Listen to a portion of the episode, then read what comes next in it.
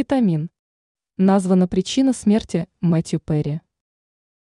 Выяснилось, что причиной смерти известного американского актера Мэтью Перри стал кетамин, сильное наркотическое вещество.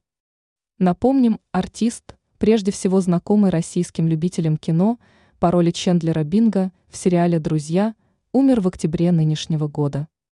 О том, что к этому привел именно кетамин, говорится в заключении судебно-медицинского эксперта от 15 декабря.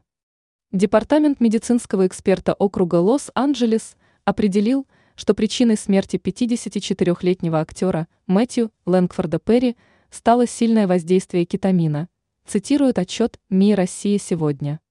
Обращается внимание, что смерти артиста могли поспособствовать и такие факторы, как утопление, ишемическая болезнь сердца, воздействие бупринорфина. Вместе с тем отдельно заявляется, что произошедшее является следствием несчастного случая. Напомним, по данным СМИ, Перри скончался 28 октября. Ему было 54 года. Пресса узнала, что тело актера обнаружили в джакузи у него дома, следов наркотиков не нашли, признали смерть артиста ненасильственной.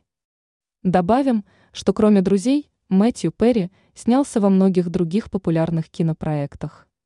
Так, главные роли исполнял в «Мошенниках», «Танго втроем», «Девяти ярдах» и другие. Актер номинировался на ряд престижных в сфере киноиндустрии премий, в числе которых «Золотой глобус» и «Эмми». Ранее СМИ писали, что Мэтью Перри умер при странных обстоятельствах.